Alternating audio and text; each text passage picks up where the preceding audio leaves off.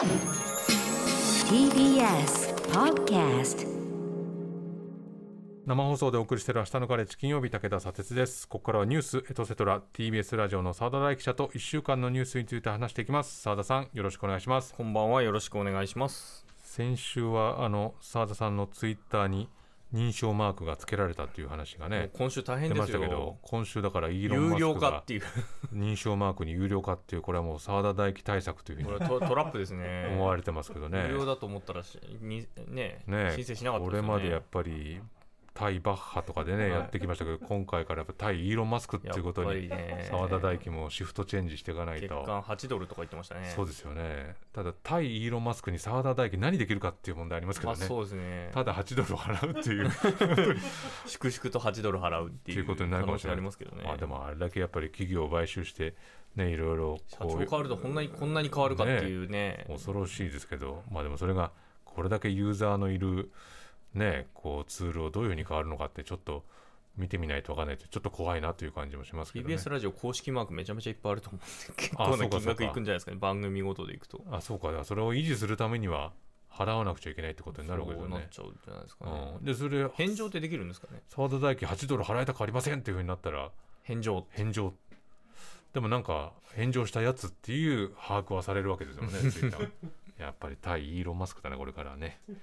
ということで今週はどんな話題からいきましょうかね。はい、あの今、ちょっと国会内ではい。ある法案をめぐって与野党が協議してますという話なんですけど、あの世界平和統一家庭連合、旧統一教会の、まあ、被害者救済的なニュアンスの法案をについて、まあ、今、与野党協議がずっと週に数度うん。開催されてるんですね。え。でこの、まあ、被害者救済をめぐってなんですけれども、要するに、まあえー安倍さんを襲撃したまあ山上容疑者が、えうん。まあ、家族が、まあ、億単位の献金をしてたとはい。いうようなところからきっかけに、うん。要するにそれで不幸になっちゃう周りの人たちをどうやったら救えるかという話が、まあ、議論としてなっていて、まあ、特にまあ2世信者と言われたりする、うん。まあね、あの流行語大賞にも入ったりとかしてましたけども、うん。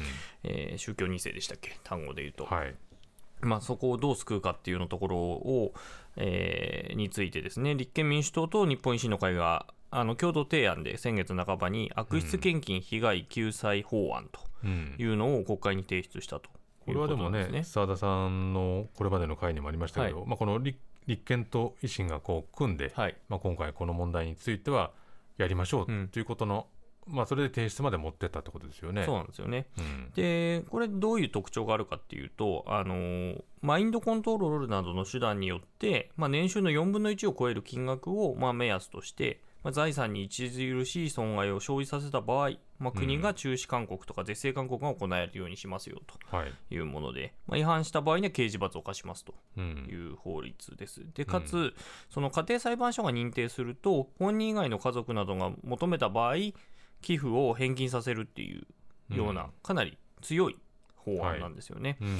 で、あのーまあ、当初、その、まあ、あくまでも野党案というかですね、まあ、立憲維新案ということで出されてたんですけど、で、政府は政府で動こうとはしていて、うん。消費者契約法っていうのを、まあ、今のこう国会で改正して、まあ、献金に対して、まあ、取り消し権の行使ができるっていう期間を延ばして、あの、一回、お金は渡しちゃったけど、うん。その後やっぱ取り消しますっていう期間を長くすることによって、あある種その、まあ、その宗教から心が離れた時に、うん。えーお金を取り返せるとうん。いうような形の立て付けにしようということで調整してたんですけれども、うん。やっぱり世論調査で強い対応を求める声が高まったということもあって、え。えー与党とこの立憲維新の、えーが一緒に協議をして、うん。新しい法律を作ろうということにななりましたと。うん。で、最初の会議ですでにまあこの4党が、えー新しい法律を作る必要ありますよねという方向性ではまあ一致してたんですよね。そこは一致してたと一致してたと。うんで、ところがなんですけども、あのー事態はちょっと変わってきていて、うんあの方向で一致してたはずなんだけれども、今週になって、えー公明党の山口代表が火曜日に記者会見の中で、ええまあ、今回の統一教会の問題については、行き過ぎた献金、えー寄付、献金などによって生活が破壊されてしまうと、そういう被害の訴えもある中でありますから、そことのバランスを取りながら、冷静にかつ確実な議論をしていくことが大事だとうん、いう言い方をしていて、これはどうどういう意味ですか？であと公明党からもその、寄付文化がない中でそういうところにも寄付をするっていうことについて抑制する法案になっちゃいけないみたいなニュアンスのことを会見およびその他のうん。まあ取材の中で公明関係の人たちが言い出しているうん。ということですね。うんで一方で野党側なんですけれども立憲民主党の安住国対委員長は、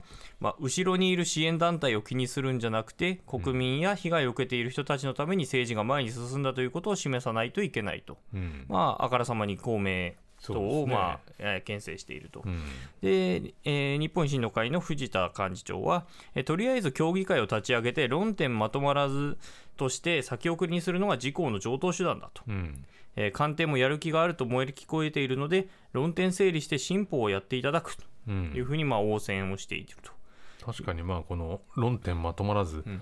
先送りにするっていうのはねあの文通費とかねありましたああいう議論を思い出すとまあこの上等手段と言われるとああ確かに上等手段だなと思いますよね。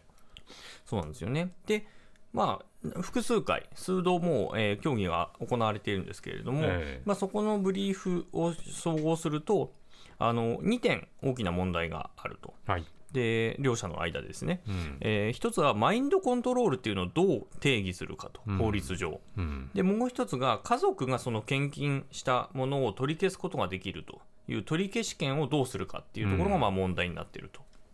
いうことですね。で立憲とその維新案だとそのマインドコントロールについてこれこれ法律の書き方なんですけども、はい。心理学に関する知識技術の乱用や人の、えー治療船舶心神耗弱に乗じて心身に重大な影響を及ぼす行為うんっていう言い方をして定義をしていると。うん。でこれに対してその与野党協議で自民党の責任者を務めている若宮健二さん元大臣ですけれども、えーどう定義づけるかは非常に難しいとうん。いうふうな言い方をしていると。でそれとそのまあ、献金したことについて家族が取り消しをできるっていうことにしちゃうと、うん。あの財産権はい。を侵害するという、まあ、憲法の規定ですよね。うん。あのー財産はあの個人が自由に、はいはい。はいあのうん。使えるっていう、要するに他者が侵害できないというふうにしている、まあ、憲法に違反するんじゃないかということで、まあ、自公側で慎重な意見が多いとうん。いうことで、これでずーっとまあ揉めてきていると。まああのどちらもまあ言わんとしていることというか何を言おうとしているのかっていうのは分かりますけれども、まあ、これはでも当初この最初に議論を始めた時からこの問題っていうのは当然出てくるだろうと思いますよね、でもそれそこから動き出すのって当然だろうと思うんですけど、まあ、それが後になってちょっと揉めてきたということなんですね。いうことなんですね。であの火曜日にもう与野党協議っていうのは行われました。うんうんであの自民と公明の両党はその不当寄付への規制などを柱にする、まあ、新法についてなんですけれども新しく法案作るっていうことはあの最初の会議では一致してたはずなんですが、はいあの被害者家族の、えー損害賠償請求やマインドコントロールの扱いで課題が残るとして、うん今国会での成立見送り先送りを提案したと。ここがだからやっぱりうわやっぱりまた先送りにするんかっていう、いやそれは当然その今いろいろね世論をにぎわしている、この旧統一教会ととりわけ政治家の中でも自民党のつながりの問題っていうのが、まあなんとかこのまま薄まるのを待ってんじゃないのって思っちゃうのとこうリンクしてきますけどねリンクしてここね。で、えーこれに対してあの野党側からまた、えー牽制が飛んできまして、えーあの立憲民主党の泉代表、今日記者会見があったんですけども、うん。その中で、まあ、被害者の声を無視するのかと。うん。あの内閣不信任案に値するほどのそれほどの事案だというふうに認識をしていると。うん。いうふうにまあ批判をしたと、うん。まあこれ決裂した場合は、えー内閣不信任案提出に値するんだと。うん。いうぐらい言っていると。でこれに対して自民党の茂木幹事長はあの決裂することを言うこと自体があのまあ今協議している段階でね、はいえー言うこと自体が極めて不適切不誠実だと。いうことで発言の撤回を求めるということで、まあ、与野党が今バチバチになっているとうん。いうことですね。なんかでもこうやって状況を整理してもらうとなんかうまくいかなさそうだなっていうふうに燃えてきちゃいますけどね。そうなんですよね。あの、うん。そもそもそのあの野党側なんですけれども、ええ。11月の7日ぐらいをめどにもう法案出しましょうとうん。いうことを最初の段階で言ってたんですよね。えところが、まあ、あの今の時点で、えー与党案というのが出てきてないという状況で、ええ。かつ、まあ、今、またこじれにこじれてるとうん。いうような状況に今なっています。うん、だから、あの野党側も、あれですよね、これ、安住さんが言ってたのかな、このいつも、あれか、長妻さんがしゃったの？誰が言ってたのかな、あのいつも対案、対案と言ってくるけど、長妻さんですかね。長妻さんですかね、うん。そそっちこ、今回、あなたたち出してこないんじゃないかって、そうやってだ案を出し合って、ね、こうきちっと決めてこうっていうのに、出てこないってどういうことだっていうことをおっしゃってましたけどね。はい。でそもそもなんですけれども、まあ、うん。岸田総理なんですよね、はい。岸田総理は先月の予算委員会の中で、今国会を念頭に準備を進めていくということで、うん。あの法律の整備に関してはかなり前向きなんですね、なるほど。あの総理自身は。うん、で、今日のあの衆議院厚生労働委員会に岸田総理出てきまして、はい、あの別な法案の審議だったんですけれども、その中で問われて、ですね、あの政党間の議論であるため、えー政府としてコメントは控えなければならないというふうに言った上でなんですが、まあ、議論が進むことを政府としても大いに期待をしているとうんいうふうに言って、相変わらあの岸田さんは以上やる気をあの国会の、今今国会を目指してほしいはというニュアンスは変えてないと。はい、うんっていうことですね。で、あのまたその与党与党の与党側がさっき先先送りを先送り。ね、ちょっとちらつかしてましたけども、まあ、それについては、まあ、そのその発言については承知してないんだけれども、ぜひ議論を行ってもらい、政府としてもその議論を参考に、救済を容易にするための必要な法制度の見直しを進めていくっていうことをうん。言っていて、やっぱりやる気っていうのはまあ見せてはいるうんということですね。これ一番大事なのは当然だけれども、このまあ当事者。被害を受けている方たちをどういうふうに救うかっていうことをうん。一義にしなくちゃいけないので、うんまあ、この野党はこう考えてる与党はこう考えてるっていうところの、まあ、先ほどねバチバチになってるっていうことを言ってましたけれども、なんかその、まあ、泉代表がこれこのまま決裂したらこれ内閣不信任案に値するぞというような言い方をしてますけど、まあ、そのなんて言うんだろう与党かけ VS 野党ということではなくてちょっとこの当事者はどう考えるかっていうところに向かないとそうなんですよね。いけないですよね。で、今日また協議があったんですよ。でその中では、あの自民と公明からあの立憲維新案のあの問題点を54問質問として指摘した文書が示されたと54問。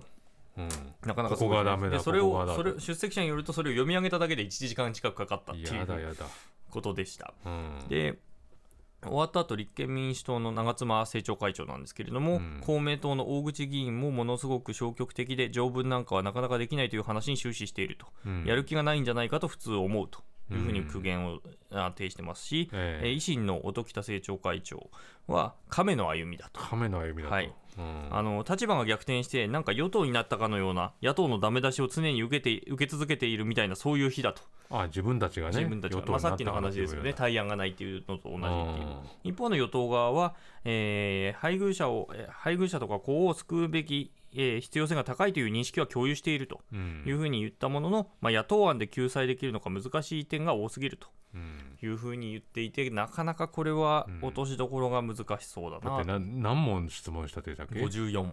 54問でしょ？でそれ50分かけて喋ったと、はい。でそれだからもしまとまるんだったらまとめようとするんだったらその54問解決してくださいなっていうようなある種こう提案だったりするわけですよね。でかつ、かつまあ、この案では救済するのは難しいってまで言ってる、まあ、一方でその、まあうん、条文は出てきてないっていうことですね、ね。与党案は出てきてない。条文を示せよってことですよね。うん。この形だったらいいんじゃないですかっていうものをこうぶつけ合って、まあ成立させていくべきものをそれを出してきてないと、うん。うん。問題だねそれはね。という、まあ、これも、まあ、来週以降も続くということで、次は火曜日に、はい。えーまた協議がある、まあ、これの54問に対する打ち返しが多分野党側から出てくるんだとは思いますけどね。はい、で続いてあの山際前大臣がね、はい。先週お辞めになりましたけども、うんね。続いてまた別な人にまた別の人が来ますか、誰かっていうところですね、あのそれがあの寺田総務大臣、寺田総務大臣だよ、はい何があったんでしたっけこれまあ、は、今まであったのは、まあ、いくつかあるんですけど、うん。まあ、事務所費とかを、えー家族に払ってたっていう話ですよね。うん。でそれからあとはその後援会の会計責任者がすでに亡くなった人がうん。反抗してたっていう、どうやって反抗するんでしょうねそれね。本当ですね。うん。でこ今しあの先週の質疑の中ではあのその死んだ人を亡くなった場合は届け出を出さなきゃいけないんですね、公選法上。うんで、あのーあ政治資金収支法あ収支、えー政治資金法規正法かもしれないです、すみません。うん。で、その亡くなった人を届け出を出さずにいたことについて、その先週の水曜日の委員会だと、あの政治資金規正法上の、えー罰則が適用されるとうん。いうふうに、まあ、認めてたわけですね、はいはいはい。寺田さんは。うん、ところがことだったね、とこあこれだとみあの適用される可能性ありますねっていうことを言ってたんですけど、翌日の衆議院の総務委員会だとやややや不確かなまま答弁したと。反省しているっていうことで、1日で答弁内容を変えるっていう。なんだかなんだかなバタバタしてますね。でさらに今週なんですけれども新たにその亡くなった方があーいたということでその講演会の、えー新たな代表者が、うん、うんあー90歳の男性なんですけれども、ええ。あの共同通信の取材に対して、いやうん代表じゃないと。えで講演会には5年ぐらい全く出入りしてないっていうふうに話すなどもうかなりごたごたが続いていると。どっから出てきたんだその90代の男性っていうかね、はい。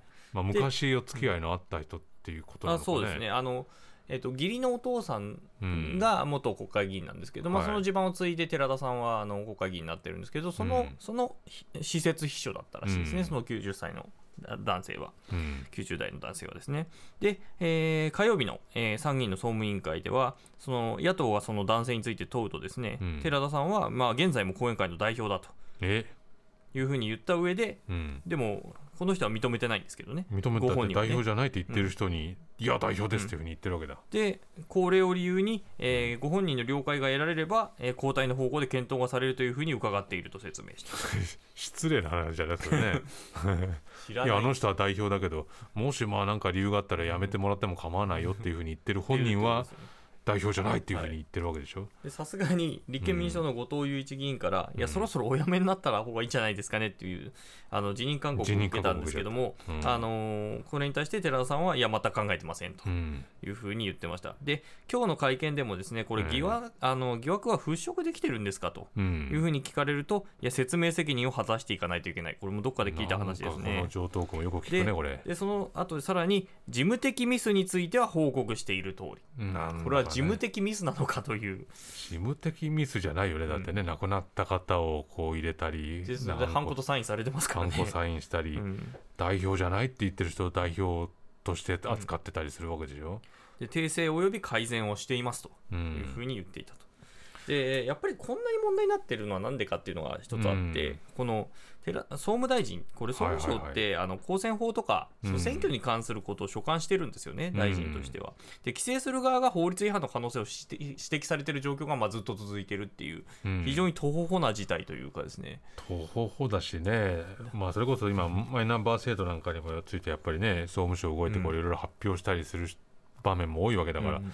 こういう方に、ね、それこそマイナンバーカードを作ってねとか、マイナンバー制度こうなってますっていうふうに言われても、そうですね、分かりましたって、これ、うなずきにくいですよね、これねそうなんで。すよね。ううんん、だからあの規制あの取り締まられる側からすると、うんなお前が言うなってっていうね一言で片付けられてしまう事態に今なりつつあるっていう状態ですよねうん。しかもそのお前が言うなの人が、いや、大丈夫っすよっていうふうに、いや、僕か、やめないっすよっていうふうに言ってるっていうね。でその講演会自体についても、うん。このあの寺田大臣はこれは私が直接管理している政治資金管理団体じゃないですよと。うんいうのを繰り返し繰り返し言ってるんですよ。だから私は直接は関係ないんですよ。とあくまでも講演会がやったことだというふうにこうワンクッションを置こうとしてるわけですね。そうなんですよね。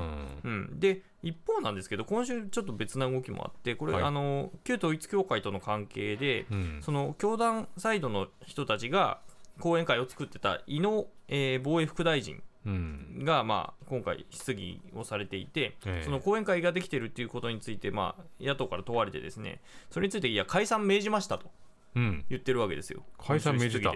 そう。で本人の講演会であ本人がタッチしてる講演会じゃないんだけど、うん。解散するように命じたっていうふうに言っててうん。本人が関わらない講演会でも解散させられるってことが、うん。他の議員の質疑で判明するっていう。